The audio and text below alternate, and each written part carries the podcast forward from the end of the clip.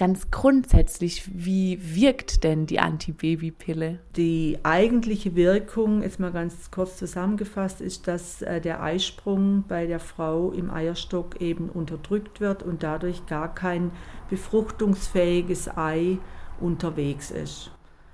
Nun nehmen ja ähm, sehr, sehr viele Frauen die Pille. Also ich habe gelesen, es verhütet jede zweite Frau mit der Antibabypille. Was gibt es denn da für Nebenwirkungen oder welche Nebenwirkungen können auftreten? Also bei den äh, Nebenwirkungen der Pille gibt es ganz viele. Man braucht ja nur den Beipackzettel durchlesen. Da wird äh, ganz vieles erwähnt, was sein kann. Also die gängigsten Nebenwirkungen sind einfach im Magen-Darm-Bereich, dass da Beschwerden auftreten dass Frauen oder Mädchen Zwischenblutungen bekommen, Brustspannen kann sein, ähm, auch migräneartige Kopfschmerzen oder einfach häufigere Kopfschmerzen ist oft ein Thema. Auch Libidoverlust wird oft benannt oder auch psychische ja, Stimmungsschwankungen, sowas berichten oft Mädchen und Frauen, wenn sie dann kommen. Und das größte oder gängigste Thema sind eben, was jetzt auch in der Öffentlichkeit war, einfach der, der Einfluss auf die Gefäße, auf die Herz-Kreislauf-Erkrankungen wie Thrombosen, Embolien, bis hin zu selten zwar, aber auch Schlaganfällen und Herzinfarkten kann mit ausgelöst werden. Wenn man das jetzt bezieht auf den aktuellen Fall ähm, bei Felicitas Rohrer, die gegen Bayer geklagt hat, da hatte die dann auch diese Nebenwirkungen. Also soweit ich den Fall verfolgt habe, ging es da eben um, meine ich, dass sie eben eine Thrombose bekommen hat.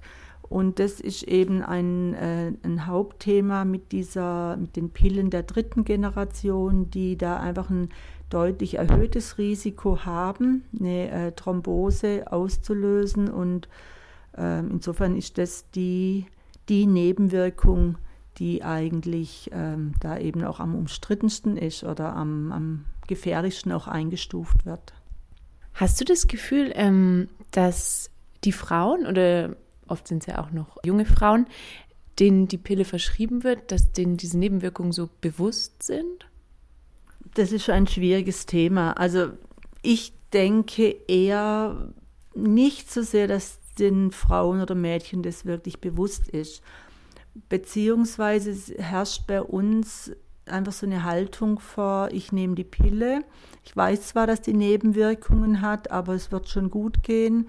Wenn dann sowas wie diese Thrombosen passieren, dann kommt eben eine große Erschütterung, weil, weil in diesem Prozess, wie will ich verhüten, diese Nebenwirkungen zwar wie schon gelesen werden, aber nicht auf sich bezogen.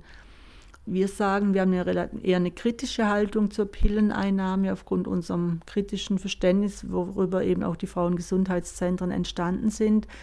Und äh, wir sagen eben klar, die Pille ist ein Medikament und jedes Medikament hat Nebenwirkungen.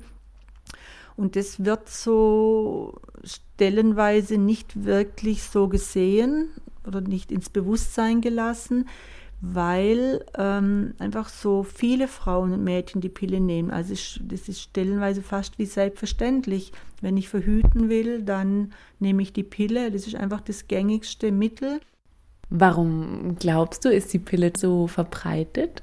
Ich denke, das sind hauptsächlich zwei Aspekte. Zum einen äh, von der Art, wie die Pille beworben wird und auch empfohlen wird. Also wenn ich als Mädchen oder auch als Frau zur Frauenärztin gehe, bekomme ich oft eben auch tatsächlich eher die Pille empfohlen bis beworben. Es hat sicher damit zu tun, dass die Frauenärztinnen auch stark von der Pharmaindustrie umworben werden und in die Richtung auch ähm, beeinflusst und sich die Frauenärzte jetzt auch in diesen alternativen Verhütungsmitteln wie Diaphragma auch nicht wirklich auskennen, vielleicht, weil das gehört gar nicht zum, zur Facharztausbildung dazu. Zum einen das, also was wird den Frauen auch angeboten und zum anderen natürlich äh, erfordert jetzt so ein Umgang wie Diaphragma zum Beispiel auch einen anderen Zugang zum weiblichen Körper. Also es muss ich einfach auch lernen, wie setze ich das bei mir richtig ein muss in meinem Körper vertraut sein. Das bringen wir den Frauen auch bei. Aber es ist einfach eine Entscheidung, sich auf diese Ebene einzulassen. Und ich glaube, der wichtigste Grund ist das Thema Sicherheit, dass Pille einfach Sicherheit suggeriert. Ich denke auch, das ist mit das sicherste Verhütungsmittel, was auf dem Markt ist. Hat auch vom Pearl Index natürlich die besten Zahlen. Aber wir sagen jetzt immer auch, ein Diaphragma ist dann sicher, wenn die Frauen zum Beispiel bei uns diese ausführliche Beratung in Anspruch nehmen. Das würde ich auch lernen. Gerade ähm, bei Mädchen in der Pubertät ist es ja oft so, dass die Pille verschrieben wird gegen Akne zum Beispiel. Und bei den sogenannten neuesten Pillen oder Pillen der vierten Generation oder auch dritten Generation mhm. Ähm, heißt dann auch, naja, da nimmt man nicht so viel Gewicht zu. Also ist die Pille auch so eine Art Lifestyle-Produkt? Das würde ich schon äh, bestätigen oder so wurde äh, am Anfang, als diese Pillen auf den Markt kamen, wurde ein Stück weit auch damit beworben oder das, damit wird auch geworben.